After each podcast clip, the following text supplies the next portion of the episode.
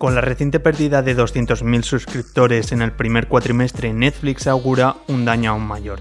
La marcha de 2 millones de espectadores en el segundo cuatrimestre. Por primera vez en 10 años, la plataforma de streaming debe plantarle cara a su primera crisis institucional. El reinado de Netflix podría verse afectado por distintos motivos y el resto de las plataformas están al acecho para desbancar a la empresa de Red Hastings. Hoy en Finanzas para Millennials se busca nuevo heredero en el reinado de las plataformas de baja demanda. En solo un día la empresa de streaming ha podido ver cómo su caída ha provocado una devaluación en su marca. La suma de su declive equivale a 50.000 millones de dólares. Netflix ha pasado de ser un negocio seguro a una apuesta para los inversores. A pesar de su gran potencial, sus acciones en bolsa cayeron un 37%. Sin embargo, los dirigentes ya habían informado previamente de un posible éxodo de suscriptores. La pandemia es la clave para comprender este varapalo. En el año 2020, Netflix se convirtió en una máquina que captó la atención de millones de hogares durante el confinamiento aunque con el levantamiento de las restricciones la gente ha ido abandonando estas plataformas. Este descenso supuso grandes pérdidas. Fue una de las grandes causas por la que se ha ido suspendiendo numerosas series. Gonzalo Fuentes es profesor de la Facultad de Humanidades en la Universidad CEU San Pablo. Bueno, yo creo que la cancelación de las series en sus primeros pasos es una norma que ya tenían puesta de antes. Ya desde hace un par de años se hablaba de que después de dos temporadas, salvo que funcionase muy bien esa serie, Netflix prefería apostar por nuevas producciones a mantener las, las ya existentes. Al final yo creo que responde simplemente a una cuestión de audiencia. Si ven que los números no acaban de salir, pues, pues cancelan la serie. Luego es muy interesante la, la importancia que tiene la interacción de los, con los usuarios, con los propios clientes, ya que si una cantidad de gente pide eh, que, se, que se vuelva a grabar una serie, que se ponga un final de alguna manera, pues también ha habido casos que han, que han demostrado que, que, aunque se hacen de una peli o, o alguna cosa, pueden cerrar esa historia sin dejar la mitad. Y ahora te preguntarás, ¿y cuáles son las causas que abanderan este descenso? Pues se podrían resumir en los siguientes apartados. La guerra en Ucrania. Netflix ha decidido retirar hasta 700.000 cuentas en Rusia, el aumento de hasta un 15% en las tarifas. Los usuarios optan por compartirse las contraseñas. El incremento de plataformas que le hacen aún mayor la competencia y la apuesta por contenido propio que no es sinónimo de éxito. El profesor Fuentes hace hincapié en los dos últimos apartados y ahonda en los problemas enquistados de Netflix. Pues se debe a la, cantidad de competencia que tienen. Yo creo que uno de sus principales fallos eh, está en que no han sabido cuidar a la gente que tenían. Vamos, al final es, un, es una cuestión de cajón, por eso se marchan. Ellos han optado por la cantidad de productos, que no hubiese una semana en la que no se estrenase alguna producción de Netflix, y, y, eso al final es una inversión muy bestia.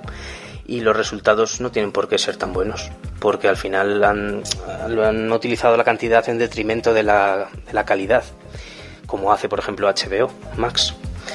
Entonces yo creo que, al final esa, esa cantidad eh, se lleva a la, a la, saturación y a la no apreciación de cada contenido que estrenan. Ellos además siempre han sido defensores del binge watching, de estrenar las temporadas completas, de manera que luego el usuario se pegue el atracón y se vea todos los capítulos seguidos.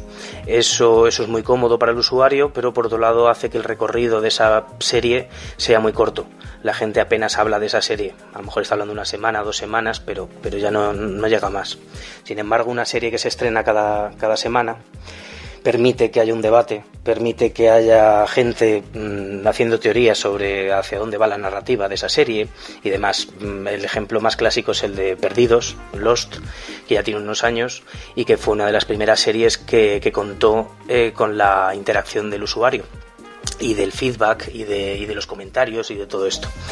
Entonces Lost, si se hubiese estrenado todo seguido, cada temporada, hubiese habido muchas menos preguntas que se hubiesen hecho la gente y hubiese habido mucho menos, mucho menos hype de, sobre esa producción. Entonces yo creo que por ahí puede ser uno de los principales errores que tiene Netflix. Sin embargo, no ha supuesto un descenso tan pronunciado en todo el mundo. Netflix hizo una apuesta muy fuerte en la región asiática y sí que es verdad que han sacado buenos resultados en países como Japón, India o Filipinas consideran que si realmente desean crecer aún más a nivel internacional, han de apostar por un crecimiento externo a Estados Unidos. Diego Morín es analista de IG España. Bueno, sí es verdad que hemos visto, por otro lado, eh, descensos en el número de suscriptores ¿no? de los países que, me comenta, pero viene a ser también un poco relacionado con la primera pregunta, es decir, que un poco huida de clientes eh, una vez que han consumido ¿no? el contenido que deseaban, ya que, pues, por ejemplo, Netflix ha hecho una apuesta muy fuerte de expansión internacional, sobre todo en Asia, y lo hemos visto sobre todo con esa serie tan famosa como el juego del calamar. Sin embargo, creo que el grupo estadounidense mm, ha apuntado un poco a esa suspensión del servicio en Rusia, desencadenando pues prácticamente una pérdida de 700.000 suscriptores eh, y eh, esto pues ha desembocado sobre todo en una pérdida bastante elevada, ¿no? Pero eh, por el momento va a ser un poco complicada eh, la situación para la empresa de cara a, próximo, a próximos meses. ¿Y cuáles son las posibles soluciones que podrían rescatar a Netflix? Por ahora la empresa ha propuesto ofrecer una suscripción más económica aunque se incluirán anuncios. No se baraja como una solución a corto plazo, ya que supone un riesgo y no le asegura un éxito. Bueno, por un lado la implantación de publicidad en Netflix eh, podría acarrearle un problema, ya que esta situación quitaría, mm, desde mi punto de vista, simplicidad a la suscripción y así como también eh, disfrutar de bajos precios. Sin embargo, eh, un aspecto importante es que es probable que el lento crecimiento de la empresa siga eh, afectando al rendimiento de cara a los próximos meses. Sí es verdad que el contenido de Netflix ha sido pues de una manera espectacular en los últimos dos o tres años, pero eh, las fuerzas eh, parece que han ido mitigando, ¿no? Es decir, han ido disminuyendo en cuanto a recuperación de la economía. por tanto, nos enfrentamos a un proceso de curación más lento de lo esperado después de la pandemia. El acuerdo de licencias es el mayor desafío al que se está enfrentando Netflix. Para ampliar su biblioteca está apostando por un contenido propio original, en lugar de comprar el contenido a terceros. Este arriesgado movimiento puede salirle bien, como se puede ver en el juego del calamar o los Bridgerton, aunque también le puede salir mal, como es el caso de Chasing Cameron o Iron Fist así como Amazon o Disney Plus, se pueden permitir el lujo de perder dinero, ya que sus fuentes de ingreso llegan a través de otras vías, Netflix no tiene en su poder ese privilegio, depende únicamente de sus suscriptores y de alguna manera está intentando dinamitar un campo que está aún por explotar, los videojuegos. Su primer experimento fue todo un éxito. En el año 2018 lanzó un contenido híbrido entre una película y un videojuego. Todo el mundo lo recuerda como Black Mirror Bandersnatch. Más adelante lanzaron un juego de la tercera temporada de Stranger Things en Polonia y siguen con esa línea férrea de esta apuesta por los videojuegos. Hasta el momento cuentan con la adaptación de The Witcher y de Arkane, que es una adaptación del videojuego League of Legends. No obstante, esta fórmula no le ha garantizado una gran victoria. Ante este estacazo, ¿cambiaría la industria de baja demanda y el resto de las plataformas seguirán el camino de Netflix? Cada plataforma tiene un, objetivo eh, prácticamente individual, eh, pero sí es verdad que mm, por la parte que respecta a Netflix, ese aumento de costes de suscripción y la reciente salida de Rusia pues ha provocado un poco un desequilibrio o podríamos decir un serio problema para la compañía de streaming.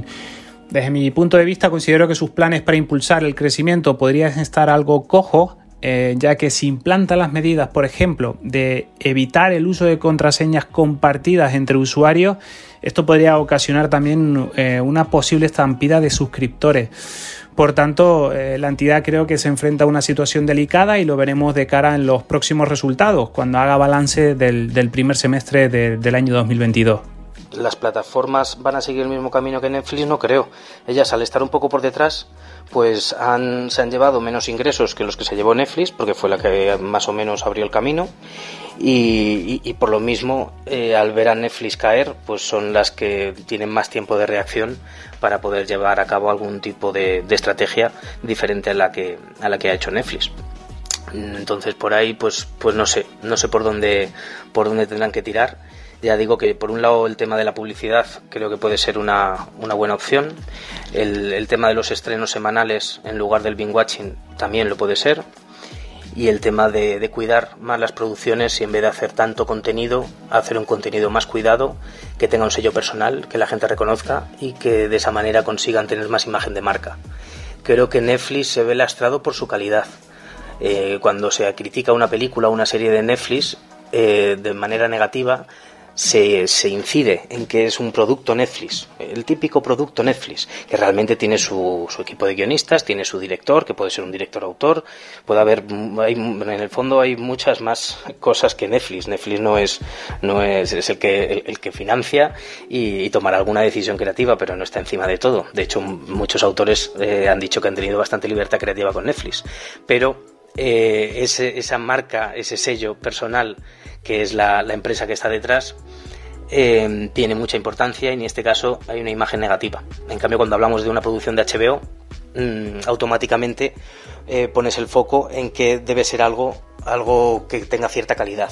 Entonces yo creo que Netflix tendrá que renovarse un poco en ese sentido, en, demostrar, o, o Disney. Disney también le pasa igual, que su marca personal ya habla por sí misma y, y ahí está el éxito.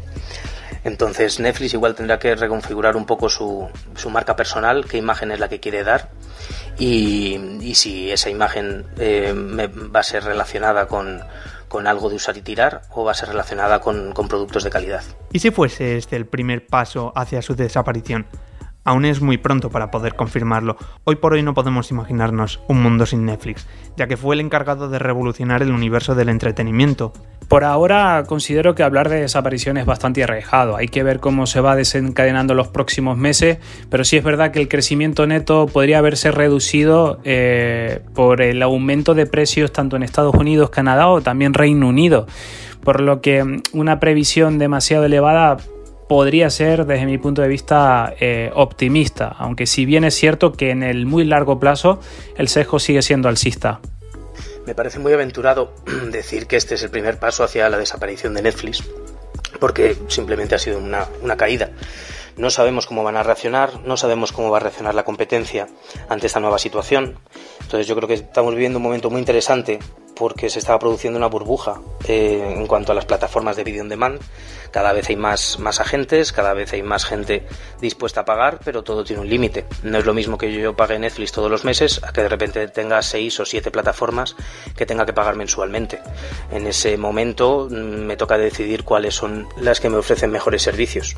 Entonces Netflix tendrá que observar a la competencia, en vez de que la competencia observe a Netflix y empezar a aprender a través de ellos y ver qué, estrategias pueden ser las que, las que le pueden funcionar en los, en los, próximos meses. Y ya no hablo de años, porque es que ahora mismo todo es tan volátil y todo es tan fluido que no sabemos qué va a suceder en el futuro, pero, pero por lo menos en los próximos meses para poder seguir en la cresta de la ola pues tendrán que tomar algún tipo de medida.